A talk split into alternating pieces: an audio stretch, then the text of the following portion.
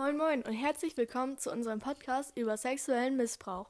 In dieser Folge werden wir euch erklären, was sexueller Missbrauch ist und was alles dazu zählt.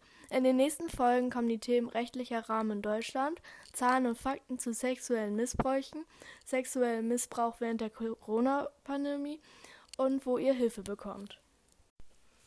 Ich beginne jetzt damit, was genau sexueller Missbrauch ist.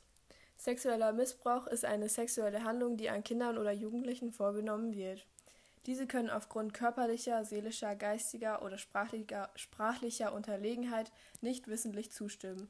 Dabei nutzt der Täter meistens seine Macht- oder Autoritätsperson aus. Bei unter 14-Jährigen geht man immer davon aus, dass sie den sexuellen Handlungen nicht zustimmen konnten. Jetzt machen wir weiter mit, was zählt alles dazu. Dabei muss man aber sagen, nicht jede sexuelle Gewalt ist strafbar, aber jede sexuelle Gewalt verletzt eine Person. Aber dazu kommen wir später noch genauer. Also nun, was zählt dazu? Verbale Belästigung, also zum Beispiel unerwünschte Bemerkungen, wie zum Beispiel Hey, Su hey Süße oder schön Po hast du. Dann voyeuristischen Taxieren des kindlichen Körpers, das bedeutet zum Beispiel Spannen, wenn das Kind nackt ist.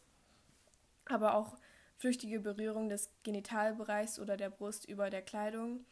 Passiert dieses aber aus Versehen, spricht man nur von einer Grenzverletzung, die mit einer Entschuldigung aus der Welt geschaffen werden kann. Dann auch sexuelle Handlungen am Körper. Dazu zählen die Genitalien des Kindes manipulieren, ihn Zungenküsse gibt oder sich vom Kind befriedigen lässt. Dann Vergewaltigung aller Art, also vaginal, oral und anal.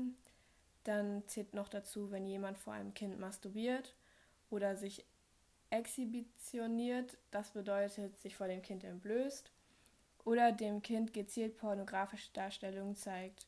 Und zu guter Letzt zählt auch sexuell und zu guter Letzt zählen auch ähm, das Kind aufzufördern, sexuelle Handlungen an sich selbst vorzunehmen. Das war unsere erste Folge. Ich hoffe, sie hat dir gefallen und sei auch beim nächsten Mal dabei. Tschüss!